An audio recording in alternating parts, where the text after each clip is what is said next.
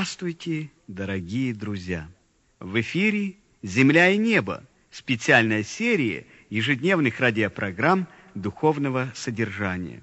Вы можете слушать нас четыре раза в день на волнах разных радиостанций.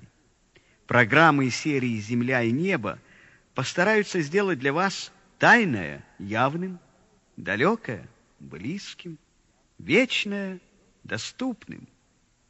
А теперь начинаем нашу очередную передачу.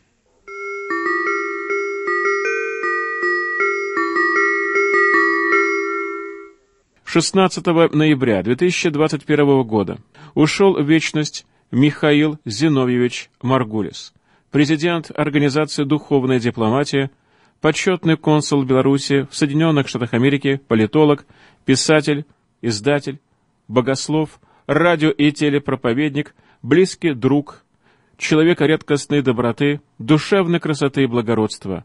И сегодня мы посвящаем специальную программу его светлой памяти из архивов радиоцентра.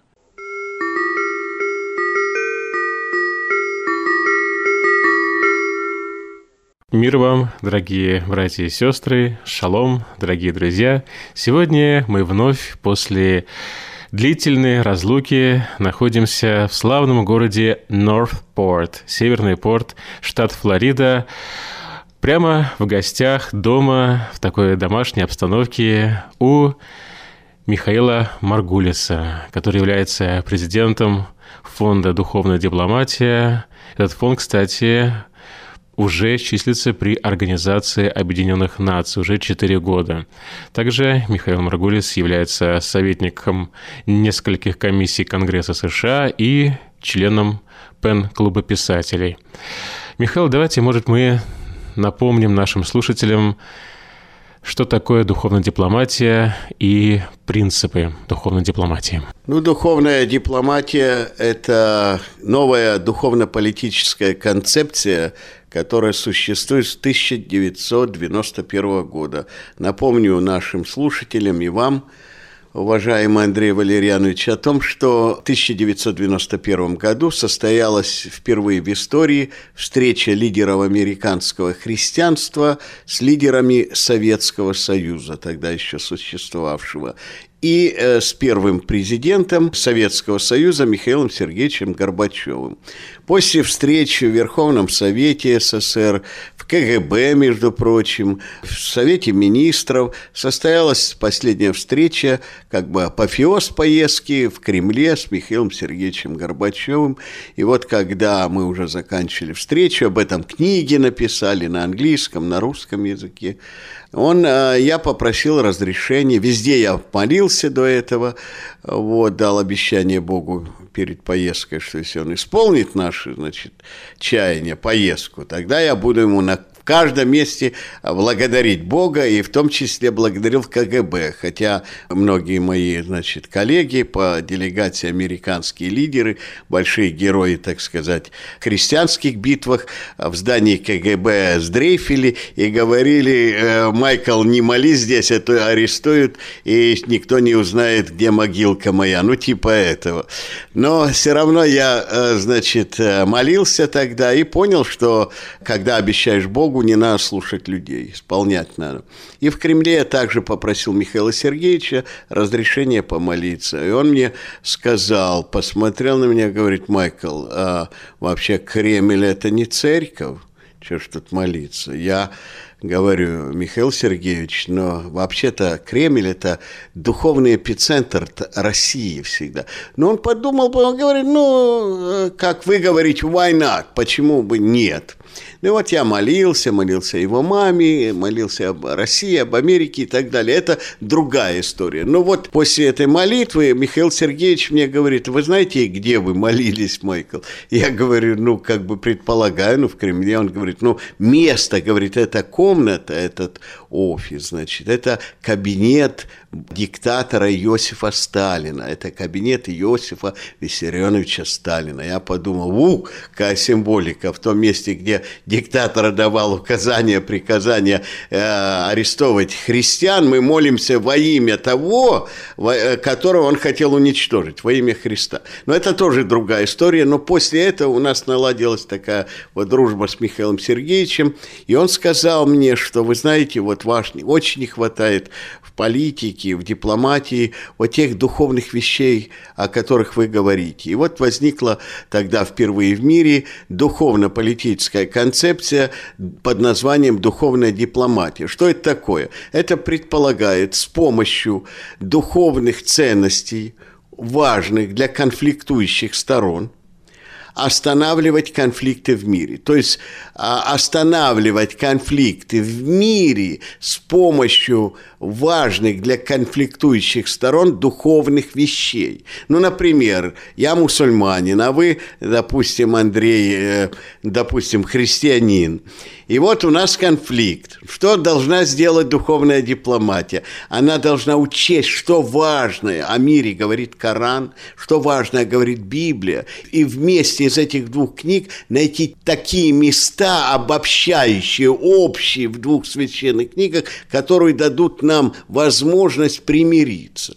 И вот тогда возникла эта концепция, она действует и сейчас. За эти годы мы побывали во многих странах, э, много было удач, не были некоторые поражения, а, не всегда нам удавалось э, достигнуть мира э, в конфликтах, но было очень много серьезных побед. В частности, мы участвовали э, в, дискуссиях на Кипре между греческой и турецкой общиной. Мы участвуем постоянно в дискуссиях э, э, в между палестинскими лидерами и израильскими лидерами, политическими деятелями, социальными деятелями, студентами.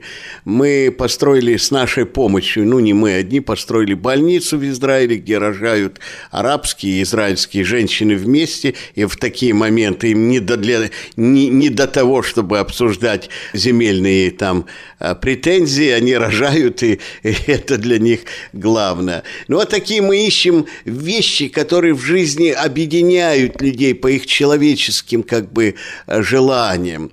Я, когда, помню, выступал э, в католическом колледже э, на территории Палестины, э, собралось примерно 3000 человек, еще в задних рядах ходили люди с бородами, с автоматами, думали, еще там стрельнут и закончится концепция духовной дипломатии. Но так обычно заканчиваются многие дела. Но я все равно сказал, я не верю, что вы, что нормальные люди же хотят, чтобы их дети умирали с вывороченными кишками, чтобы они умирали. Я не верю, что Аллах, Бог, Он хочет, чтобы умирали его дети, творение Божье. Это мы придумали люди, мы интерпретировали священные книги для того, чтобы оправдать наши а, жуткие злодеяния на этой земле. Ну, не пристрелили как-то слушали. Ну и были во Вьетнаме, освободили 11 священнослужителей из э, тюрьмы, которые коммунистическое правительство Вьетнама посадило там непонятно за что.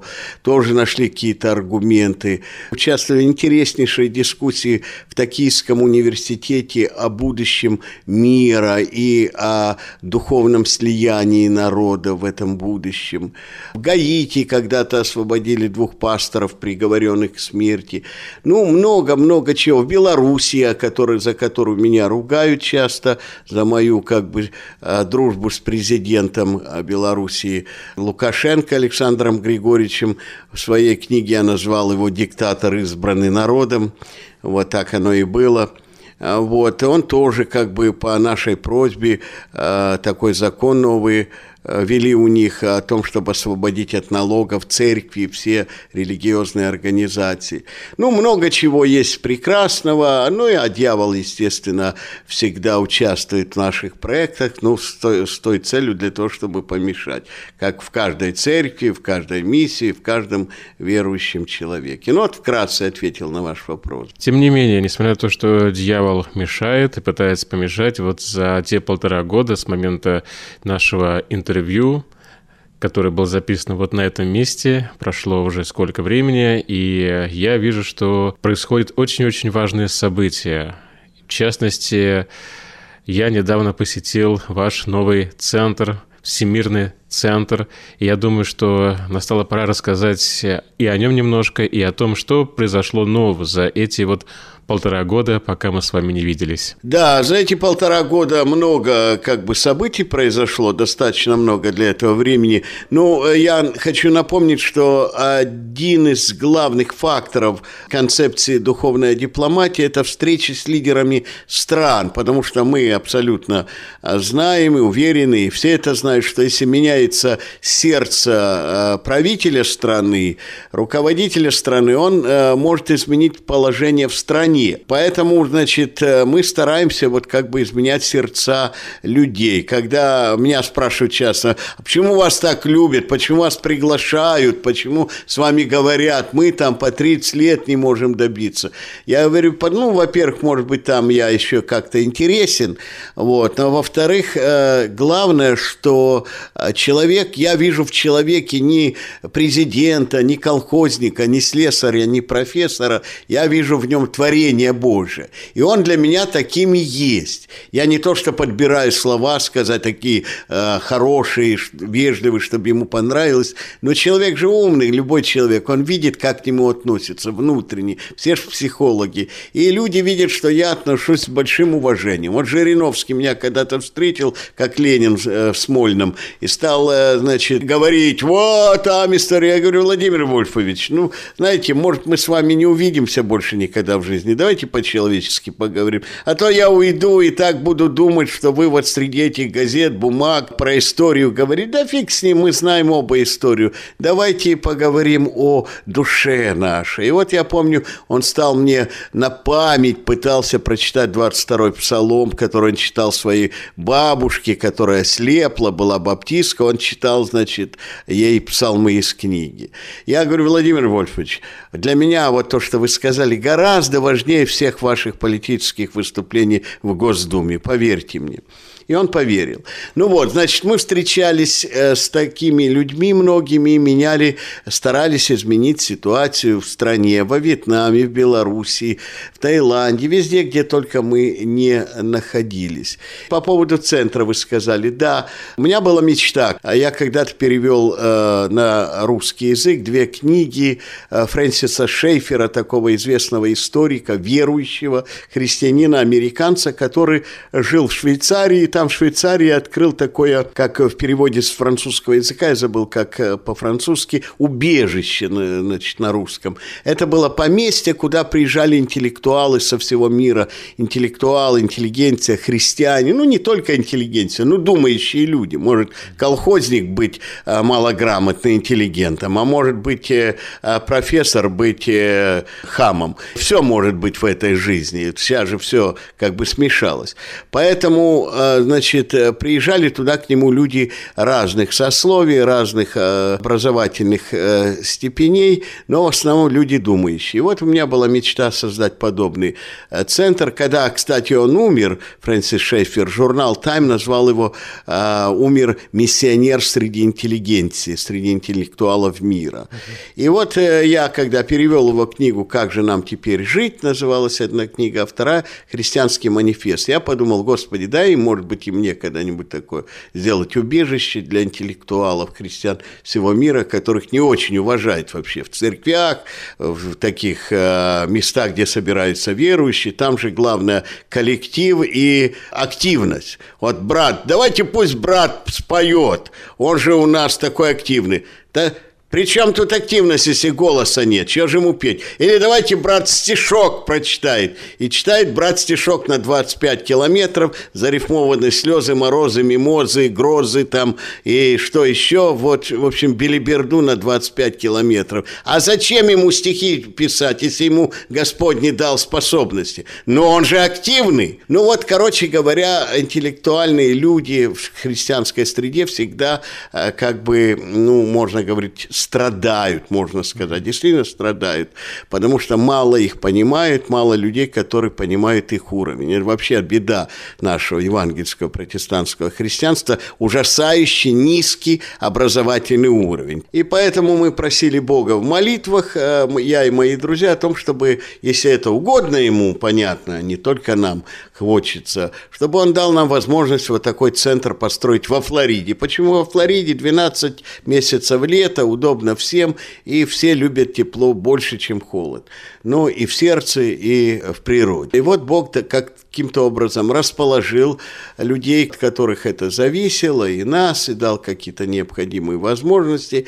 И мы купили вот такой огромный, почти 5 акров, э, центр, где два дома, озеро, бассейны, лес дубово-пальмовый, и который как бы напоминает старинную русскую усадьбу, очень мило, и он одновременно Э, как бы, ну, готов быть вот центром вот для той цели, о которой мы говорили, центром встреч интеллектуалов христиан всего мира. Вы уже ходили вместе с нами, Андрей, вы видели, что э, какое-то духовное есть состояние в этом месте. И я думаю, что вот скоро э, интеллектуалы всего мира смогут приезжать сюда, оценивать прошлое, думать о будущем, заглядывать в будущее, думать о настоящем, оценивать настоящее. Да, такой некий Александровский парк в середине Флориды. Ну, можно и так сказать, э, парк. Я думаю, что э, назвать это центр думающих людей, центр э, людей, думающих о своих детях, центр людей, думающих о будущем мира. Потому что все-таки духовная дипломатия, она как бы будет отражена в этом центре, потому что духовная дипломатия – это желание останавливать конфликты в мире с помощью духовных ценностей конфликтующих сторон. А тут сюда будут приезжать люди разных деноминаций, православные, протестанты, католики, ну, конечно, евангельских верующих, я уверен, будет всегда большинство, потому что это люди думающие, да, мы все думающие, Господи, мы просто не знаем о многих.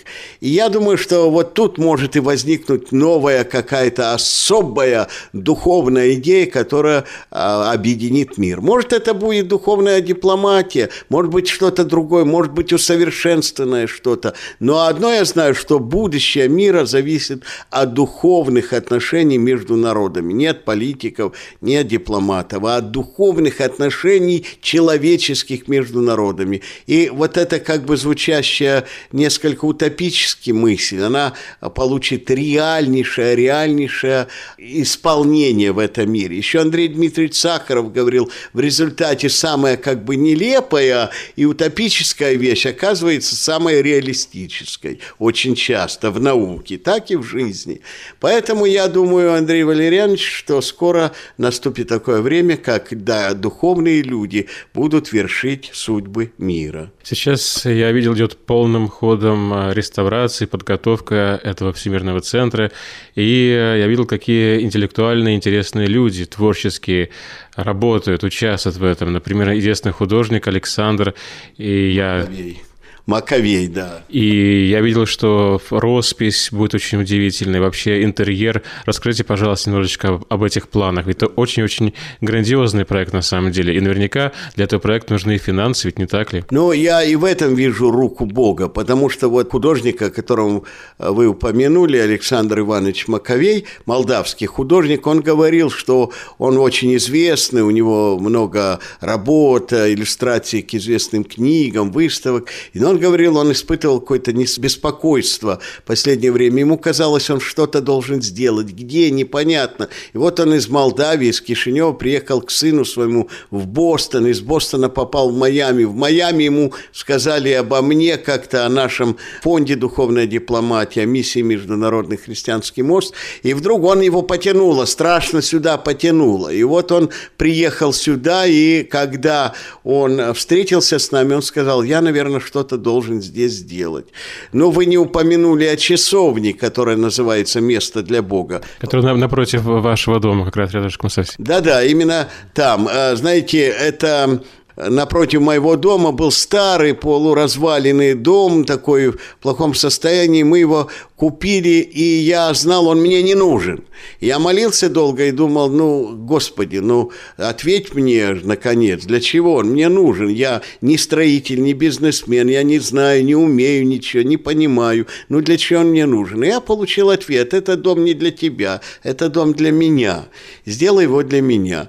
И я его назвал вот место для Бога. И я э, стал молиться, думать немного, я там э, рассказал людям. В один день э, прихожу домой, сидит шесть человек, сидят шесть человек, верующие, говорят, вот мы хотим, узнали об этом, хотим вам помочь, пока мы свободны, бесплатно начнем делать это. Ну, пожалуйста. И вот под благословению Божьему они стали делать, другие присоединились, за что-то платили деньги, за что-то что-то бесплатно делали. Но это почти уже выстроена часовня, замечательная часовня, ее архитектурный план разработал такой известный архитектор Израиль Розен, который живет в Бруклине, который создал э, много больниц, э, который э, построил в Израиле как раз вот эту больницу, где рождают, рожают израильские и арабские женщины. И он совершенно бесплатно, он еврей сам, но вот несмотря на то, что вот знает, что это часовня как бы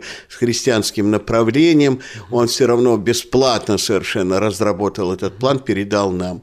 Ну вот эта часовня, вот тоже как бы отдельно от Всемирного центра, но они, со, ну, как бы внут, внутренне их связывают какие-то духовные нити. Вот приедут в духовный центр люди, и мы будем говорить о делах, обо всех, а потом у кого-то душа затревожится, э, забеспокоится, ему нужно с Богом говорить, а там везде люди. И вот тогда он уйдет в эту часовню, где есть еще две комнаты для гостей, молитвенная комната, намоленная, и э, будет в этой комнате общаться с Богом, и тогда как бы э, логически будет оправдано его путешествие к нам. Когда мы с вами беседовали полтора года назад, вы говорили уже немного об этой часовне, но тогда это было чистое место, на нем ничего не было.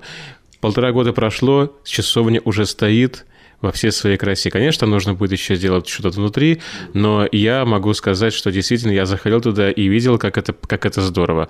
Сегодня, когда мы начали записывать э, интервью, то было еще светло, и мы разложили тут различные интересные фотографии. Я понимаю, что радио не телевидение, но интересно все-таки. И вот сейчас уже стемнело, и я надеюсь, что мы все-таки разглядим, что здесь э, на этих фотографиях изображено, и продолжим разговор о духовной дипломатии. Вот передо мной лежит фотография, такая очень интересная. Я думаю, что сейчас э, как раз Михаил включит э, свет, и уже будет видно, э, видно, видно намного лучше. И э, здесь вот множество фотографий, вот такие большие фотографии, очень интересные. Здесь вот я вижу, вы пожимаете руку бывшему президенту Украины Кравчуку. Расскажите, пожалуйста, что это за момент такой интересный? Это какой-то памятный момент, наверное? Ну, это была телепрограмма, которую я сделал значит, с Леонидом Макаровичем Кравчуком, первым президентом Украины. А, Леонид Макарович э, – личность, очень интересная личность. И так как вы знаете, у нас э, достаточно популярные телевизионные программы «Духовная дипломатия», на которую мы приглашаем ярких э, людей, личностей, которые как бы, неважно, чем они занимаются, политикой, культурой, музыкой, архитектурой, чем угодно. Главное, чтобы они были интересны э, нашим зрителям. И вот э, мы встретились с Леонидом Махаровичем и тоже говорили о том, а нуждается ли политика в духовных моментах. И я как бы ему настаивал и говорил, что Леонид Макарович, что много политиков проиграли именно потому, что они не учились учитывали, что есть духовность в этом мире, и что вот победы американских политиков, вот раньше особенно, когда Америка особенно преуспевала в своем христианском состоянии, а она побеждала очень часто в дипломатических играх, потому что всегда учитывался духовный фактор, духовный, присутствие духовного фактора э, в переговорах, в разговорах, э, в мыслях о будущем. Ну и вот мы с ним, значит, об этом говорили, говорили о культуре, культуре, он пел у меня на программе, я там перепутал, говорю, о, мне кажется, ваша любимая песня с детства «Ридна маты моя, ты ночей не доспала». Он говорит, нет, моя любимая, то, что мне мать спевала колысь, коли я был малый, тому люльце. И спел совсем другую песню, которую я не знал. В общем, это была замечательная встреча, я очень благодарен ему. А здесь, на следующей фотографии, мы, любой человек без труда узнает э, Владимира Вольфовича Жириновского. Он тут такой задумчивый на этой фотографии, а вы э, смотрите на него и ждете от него какой-то реплики. Какой реплики, вы помните? Ну, я сказал ему, неужели вы думаете, э, Владимир Вольфович, что человек предназначен в этой жизни только кушать, пить, рожать детей там и, э, значит, э, веселиться на свадьбах, именинах, потом помереть, и все на этом закончится. Я говорю, конечно, существует огромная духовная жизнь, о которой многие люди, к сожалению, не знают. Он говорит, а я знаю, что, не знаете, что моя бабушка была баптистка? Я же вы уже рассказывал. Я говорю, ну, может, вы рассказывали в узком кругу где-нибудь в бане, но это же не обязательно, что все знают. Но потом я узнал, что он действительно об этом вспоминал. Но дело в том, что это тоже человек, конечно, игрок высокого класса, политики, актер одновременно. Но, тем не менее, многие вещи, значит, э, чисто человеческие в нем происходят. И я ему сказал, Владимир Вольфович, вот что было у вас с бабушкой баптисткой? Он говорит, она когда слепла, она просила меня, Володечка, почитай мне псалмы из Библии. И вот я и читал псалмы из Библии, и вот я а я говорю, ну, она, наверное, 22-й псалом любила. Она говорит, конечно, конечно. Я говорю, ну, давайте вместе прочитаем. Ну, и вот он, значит, я говорю, он забыл начало, естественно. Я говорю, Господь пастырь мой, я ни в чем. Он говорит, да-да, ни в чем мы, мы вместе нуждаться не будем. Я говорю, но не мы вместе, я ни в чем нуждаться не буду. Если я пройду и долину смертной тени, он говорит, да, я не убоюсь врагов. Я говорю, не убоюсь зла. Там. Он немножко путал, но явно было, что он помнил, что он читал.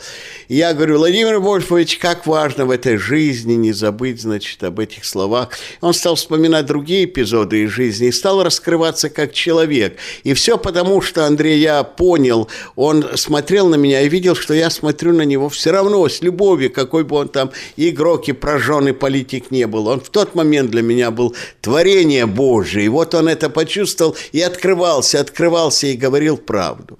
Ну вот, э, значит, и вот я жду от него реплики, может ли человек прожить без духовной жизни. Мы с вами были уже в Украине, в России, а вот это, я так понимаю, Корея, и на ней вы пожимаете руку уже другому лидеру, лидеру... Пули. Джеро Кли, пастор знаменитой церкви Манмин, что в переводе с корейского языка значит «для всех народов». Это стотысячная церковь в Сеуле, очень динамичная, развивающая, а, очень много внимания уделяющая культуре. У них есть свой симфонический оркестр, в котором, кстати, играют а, несколько прекрасных русских музыкантов. Они прославляют Бога, ну, не танцами, а хореографией, потому что э, все боятся слова «танцы», танцы, да. Но а, хореография, прекрасные музыкальные, певческие коллективы. Но доктор Джей Рокли – это особый человек, это муж Божий, который получил от Бога особую какую-то а, силу молитвы. Бог дает ему особую силу молитвы. Он как-то его снабжает такими необходимыми молитвенными, э, ну, не знаю, искрами, что ли, которые помогают ему исцелять людей. То есть Бог через него исцеляет огромное количество людей.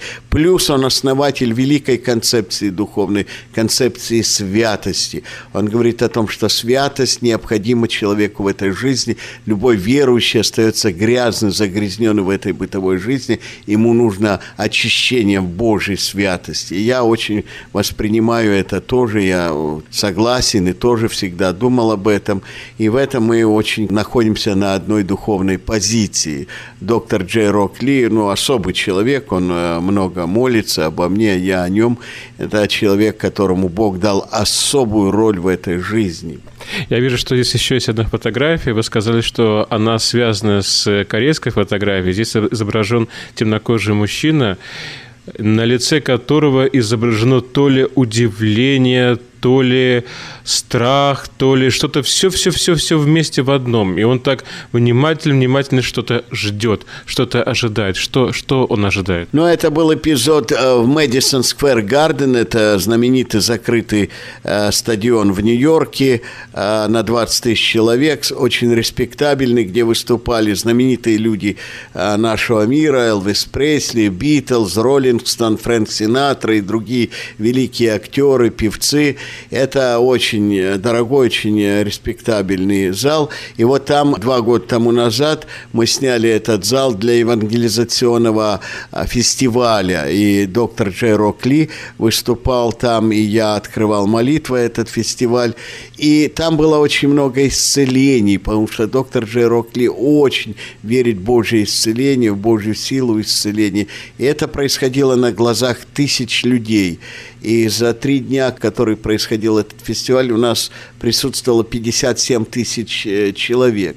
И вот э, происходили исцеления. Я вот нарушил там канон, как бы я сидел на сцене рядом с доктором Джей Роком Ли, и вдруг в какой-то момент меня Бог стал подталкивать. И я думаю, что я сижу, как там э, великая шишка там. И мое, я маленький человек перед Богом. Я вышел в зал, и за мной, значит, еще несколько пошли другие там люди, пасторы, там, проповедники в зал. Хотя раньше никогда не делали, но э, и вот я пошел в зал и тоже стал, э, значит, молиться с людьми, которые просили исцеления у Бога. И доктор Джей Рокли молился на сцене, а я молился в зале. И вот ко мне подошла э, мексиканка, я помню, лет 26-25, и молодая, и она показывает, она по-английски даже не говорила, это в Нью-Йорке, а по-испански мне что-то там говорит, и показывает, расстегнула кофточку, а у нее вот на груди верхней части, ну не груди, а ближе между грудью и шеей, опухоль величиной с грецкий орех такой. Я положил руку на эту опухоль и стал молиться. Я поднял другую руку, доктор Джей Рокли увидел и стал ну, вот молиться в нашем направлении, в моем направлении. Вот эти, видимо, две молитвы слились, не знаю. А за нами ходил черный, по-русски, а не по-французски говоря, негр, который, значит, э, э, смеялся, говорил, а это все ерунда, это все никаких исцелений не будет, это все шоу, шоу, шоу. И вот он стоял возле меня, когда я положил руку этой мексиканки на опухоль, и когда молитва закончилась, я снял э, руку, отнял, но я не посмотрел, что произошло он увидел его, и в это время фотограф Богдан Дунин сфотографировал его. А на лице его, как вы правильно заметили, и испуги, и изумление, и э, ну, невероятное изумление, потому что он увидел, а я не понял почему. Когда я посмотрел на мексиканку, а опухоль исчезла. И вот э, почему у него такие выпученные до предела глаза и такое изумленное, испуганное лицо. Да, вот Бог продемонстрировал э, свою силу. И в этот раз позже, в этот же день, я увидел, как этот негр, он стоял на коленях и вышел на молитву покаяния. Так что, видите, Бог вот так делает в разные места вот моей жизни совершенно по-разному показывает свою силу, могущество и свою любовь. Мы с вами были в Украине, в России, в Корее, даже в Нью-Йорк залетели. А вот сейчас э, серия фотографий, которая сделана в Израиле. Здесь их несколько фотографий. Здесь э, фотографии с очень большими людьми и с людьми, может быть, которые поменьше, образно выражаясь, но, тем не менее, всех этих людей касался Господь Бог, и на всех фотографиях здесь э, вы изображены тоже и ваше участие. Ну, да. может быть, с какой фотографии начнем? Вот здесь, наверное, изображен а, человек, который в правительстве израильском. Да ну, это мягко сказано. Человек, которого знает весь мир, премьер-министр Израиля Натанаяку, это Иерусалим, и мы с ним разговариваем после встречи получасовой в его кабинете, и мы разговариваем о будущем, и я говорю, что, чтобы вы знали, э, господин Натанаяку, что в Америке христиане вас любят, уважают и поддерживают, может быть, больше, чем некоторые евреи, которые живут в Америке. И он вот с такой, как бы, с таким удивлением, интересом слушал меня. Обнял меня потом. Ну, интересно было. Да, это он, чтобы коротко говорить. Ну, вы не только с Нетаньяго встречались, но также здесь еще это есть вице-премьер-министр. Это вице-премьер-министр Израиля Шалом. Такое интересное у него имя, может быть, он придумал. А, это один как бы конкурент Нетаньягу, влиятельнейший человек и говорящий, э, значит, о будущем мира. Тоже страшно-страшно интересно. Если в Израиле случится какой-то там, ну, непредвиденный случай, он становится на место лидера страны, и я уверен, что это был бы, будет прекрасный лидер. И здесь я вижу вот на этой фотографии эмблему Кнессета, и э, вы пожимаете руку еще одного представителя. Я, к сожалению, не могу сказать, кто это, в отличие от предыдущих фотографий. Вы очень часто используете эти, это выражение «вы пожимаете руку». Но это как бы мы пожимаем, говоря духовно, друг другу сердца, а не руки. Руки – это, так сказать, незаметный как бы жест. Это я разговариваю с спикером э, э, Кнессета, я забыл его фамилию, и мы тоже говорили о необходимости большего сближения христиан евангельских и Израиля. Я говорил ему о том, что будущее Израиля во многом зависит от э, отношений между э, христианами э, Америки евангельскими и Израилем. Здесь вы тоже на этой фотографии с молодым человеком, это тоже Израиль, судя по тому, что здесь есть даже надписи на, на иврите. Кто это молодой человек? Он, по-моему, как-то вот он стоит даже как-то неровно. Но это молодой человек, видите, он высокий такой, это израильский гражданин, ему 16 лет, о нем недавно, ну, недавно, год тому назад узнал весь мир.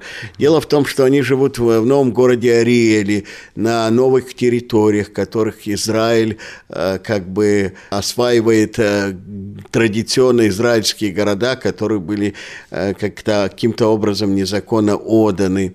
И это город Ариэль, в котором, кстати говоря, 65% выходцев из России, это ученые, это э, люди умственного такого труда, очень много ученых. Там замечательный университет Ариэльский, где учатся люди со всего мира, дети со всего мира.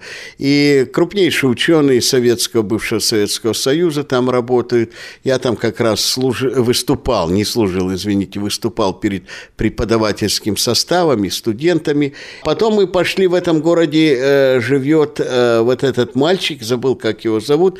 Э, он стал известен почему. Э, их семья получила, во-первых, они христиане, они э, иудаисты, евреи по-простому, христиане христиане, отец его пастор какой-то мессианской э, церкви, они получили на, по почте красивую коробку подарочную, завязанную такой лентой красной. И он в этот день прогулял школу, он мне рассказывал. Прогулял школу, мама на него очень сердилась, этот мальчик. А почему он такой высокий? Он баскетбол играл и хотел играть, стать известным баскетболистом. И вот он, значит, а, попросил маму, ну, мама, я виноват, но можно я открою коробку?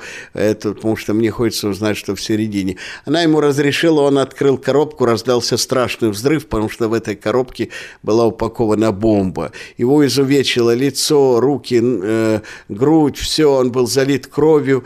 Но этим самым он спас всю семью, потому что те, кто послали, террористы, наверное, рассчитывали на то, что э, эта коробка, значит, все, когда склонятся над столом, вот она взорвется. Она была начинена гвоздями, колючей проволокой, все.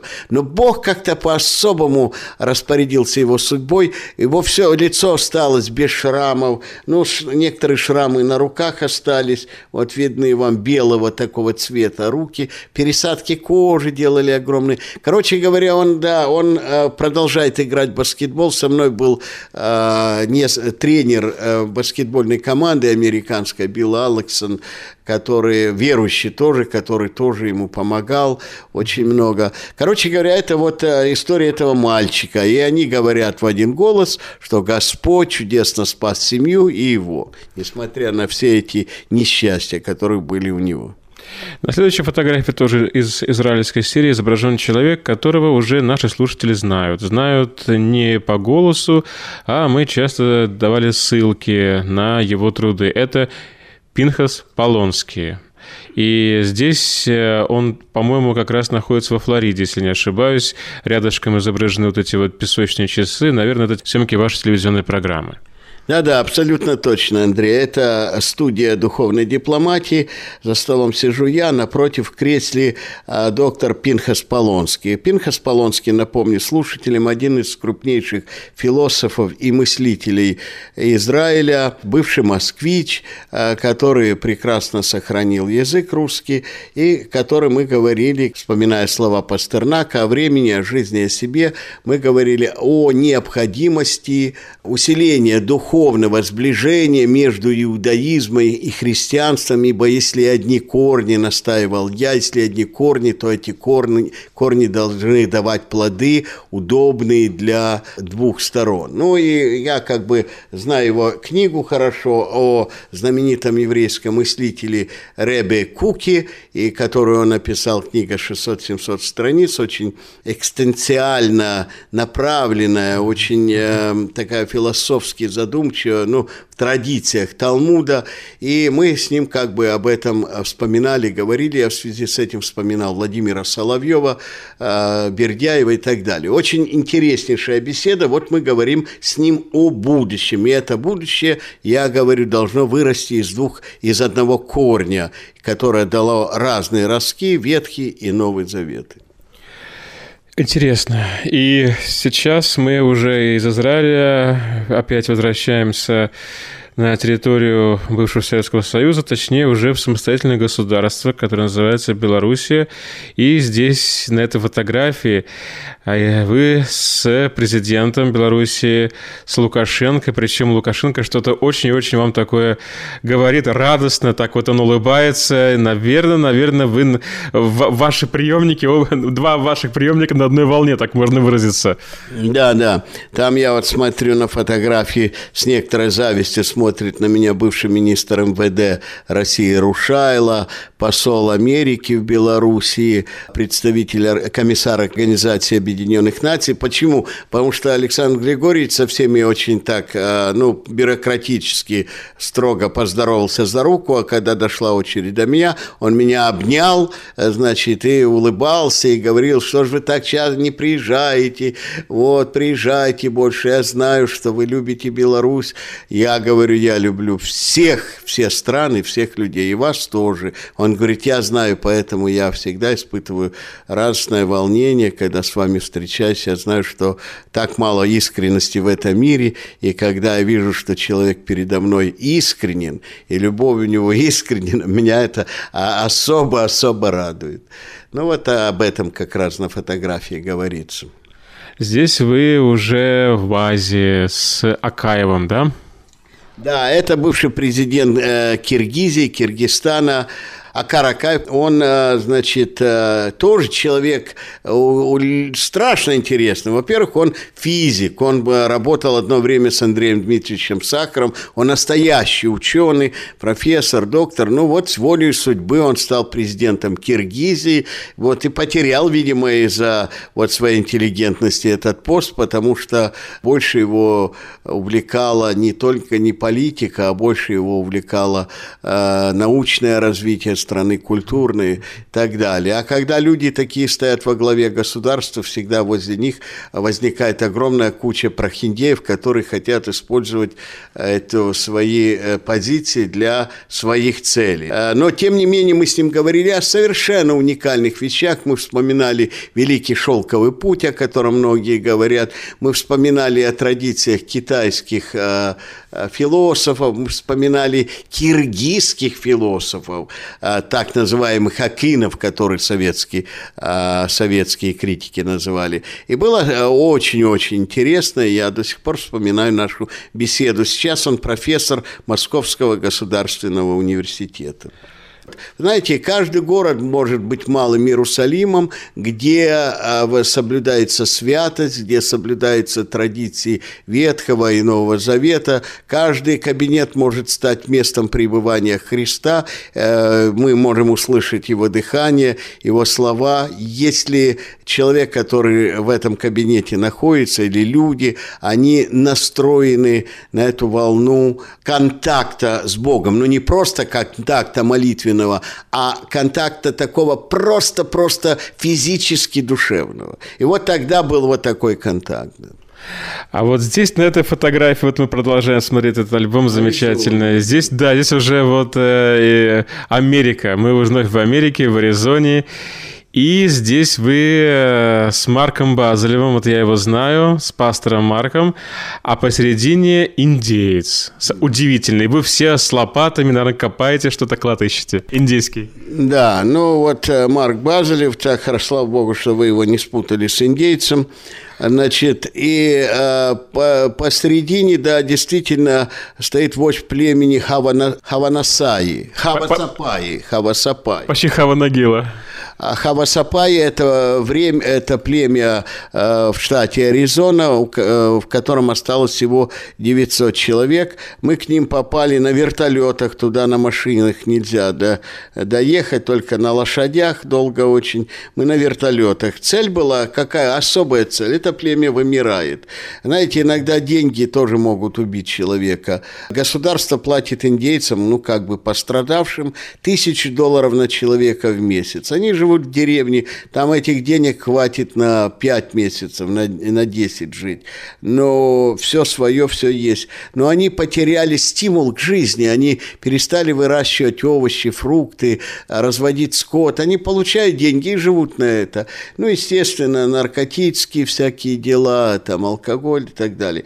И вот у них пропали даже фруктовые деревья. И мы привезли тысячу фруктовых деревьев и насадили саженцев. И говорили им о том, что жизнь начинается с дерева, что небеса проповедуют славу Божию, что дерево фруктовое дает плод, и это тоже подарок от Бога.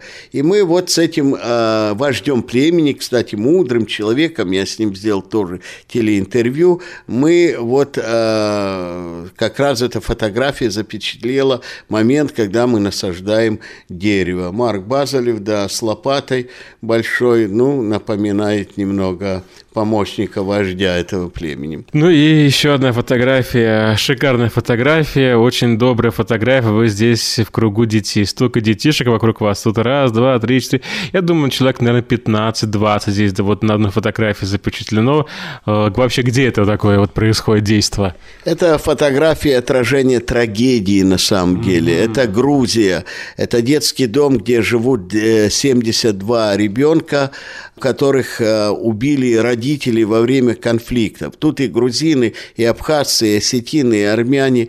Это дети, которые потеряли родителей. Они год не улыбались. Я когда приехал, вот такой э, седой, э, любопытный дядька, значит, к ним они меня рассматривали. Ну, они некоторые, ну, большинство по-русски хорошо понимают, ну, по-английски, естественно, никто. Но мы, значит, говорили с ними. Я очень хотел развеселить их. Я разве... старался изо всех сил, потому что мне очень хотелось, чтобы они начали улыбаться. И когда мы начали фотографировать, фотографироваться, я вдруг вспомнил и говорю, а знаете, в Америке говорят, чтобы люди улыбнулись, чиз, а чиз – это сыр. Я говорю, ну давайте вместе скажем, колбаса или что-то в этом роде. И вот этим я такой, ну как бы, с, с, ну такой, ну грубовато немного, э, ну детская шутка, их как-то развеселил. Ну не грубоватой, просто детской, незамысловатой. Развеселил. Вот они на этой фотографии улыбаются. А вот а, обратите внимание, сзади стоит человек, не ребенок, взрослый седой человек. Это был один э, дядька тоже. Я к нему подошел и говорю, а вы чего тут делаете, тут же дети. А он говорит, такую вещь мне сказал, знаете, у них убили родителей, а у меня убили детей. Куда мне идти? И я пришел к ним. То есть он армянин, жил в каком-то селе, убили его детей. Вот, я говорю, что все наши проблемы, все наши несчастья, уважаемые э, слушатели в Америке, вот когда вам становится тошно, что приходит Билл, а, то, что вы называете Билл, надо платежная ведомость, надо платить. Когда вам кажется, а где же я возьму деньги, мне нужно платить за телефоны, кто, а где же я возьму деньги, мне же надо поехать на отдых во Флориду, Флориду. Во Флориду мне надо поехать или куда-нибудь еще, или мне надо же купить новую машину. Вот вспомните, что ваше несчастье – это ноль, ничего. Всегда сравнивайте свою жизнь с жизнью других людей. Если вы сравните себя или ваших детей с этими детьми, которые на этой фотографии изображены, ну, у которых на глазах убили родителей, то все эти билы, все эти платежные квитанции, новые машины и все остальное покажется вам никчемным, никчемной заботой. С этим можно прожить, и вы проживете. А вот с их потерей прожить без травмы в душе на всю жизнь невозможно. Поэтому всегда, всегда сравнивайте все, что вы имеете, и все, что могло быть, быть или не быть у вас. И тогда вам будет намного легче. Вот посмотрим. Михаил, вообще, конечно, вот в вашей комнате, в вашем кабинете, здесь вот дома очень-очень много висит различных фотографий. И говоря, говорить о всех фотографиях, э, конечно, это никакой передачи не хватит. Вот на стене, например, в частности, вот висят ваши фотографии, и вот Александра Мени, и даже порой непонятно, где вы, а где Александр Мень, и очень вы похожи. Но, тем не менее, давайте попробуем сейчас зайти вперед фотографий, заглянуть в будущее. Ваши планы? Ну, во-первых, по поводу Александра Мени, ну, разница не поймешь, вы говорите, да, но отец Александр Мень уже как бы в конце своего жертвенного пути на том свете, я пока еще здесь. Но я думаю, что недалек тот час, когда мы с ним встретимся, и, как э, говорил один герой книги известный, все там будем. Вот, все там... Но не скоро ну, надеюсь. Э, Вы еще успеете что-то сделать здесь на Земле, правда? Ну, я ну, пытаюсь каждый день, но я готов каждый день, если меня заберет Господь, и уйти к Нему, я кое-что уже сделал. Но, конечно, это не мое дело, это Его дело считать наши дни на Земле. Поэтому каждый день, даже в молодости, надо считать, что этот день может быть последний. И в этот день мы должны сделать для Бога и для людей максимально возможно. Поэтому мне говорят, ну чего вы уже там не молодые, молодой, столько работаете, кто вас заставляет, вы можете не работать по 16-17 часов, сидите, пишите статьи, книги, отвечаете на вопросы, выступаете. А почему? Потому что, а может, это день последний, и я хочу сделать в этот день то, что я должен был бы сделать в последний день, если бы знал. В последний день мы стараемся максимально сделать. Просто каждый верующий должен думать об этом. Ну, а планы какие? Вот я боюсь о планах говорить, потому что задумаешь э, глобальные какие-то вещи, а, а той же ночью буду взят на небо, и все эти вещи будут уже продолжать другие. Ну, часовня построена? Построена. Ну, центр, центр тоже строится. Правильно, Андрей, да, уже кое-что сделано. Я считаю так, если я не успею, сделаю другие.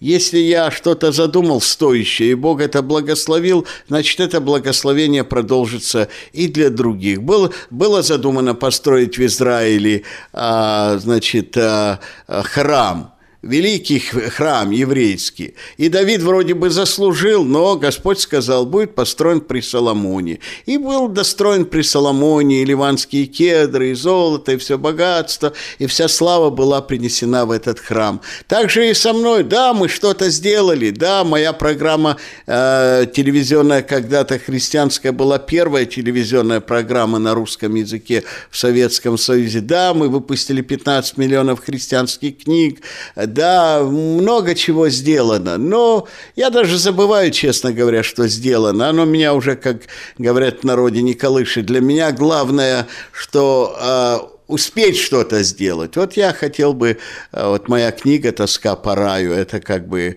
говорят, ответ э, поколению.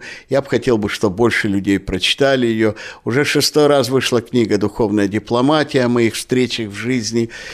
И я хотел бы еще написать, может быть, одну программную книгу для того, чтобы а, а, рассказать о своем отношении к Богу, к людям и отношении Бога ко мне и к людям. Ну, э, планы такие. Закончить этот центр, если Бог даст возможность. Открыть эту капеллу, как называют, часовню. А, увидеть множество друзей. И если уходить из жизни, знать, что я ухожу, но тут остаются другие люди, которые будут заканчивать дела, которые я начал, с радостью, с любовью и с верой, что это от них ждет Бог. Вот и все. Это была беседа с президентом фонда «Духовная дипломатия» доктором Михаилом Маргулисом.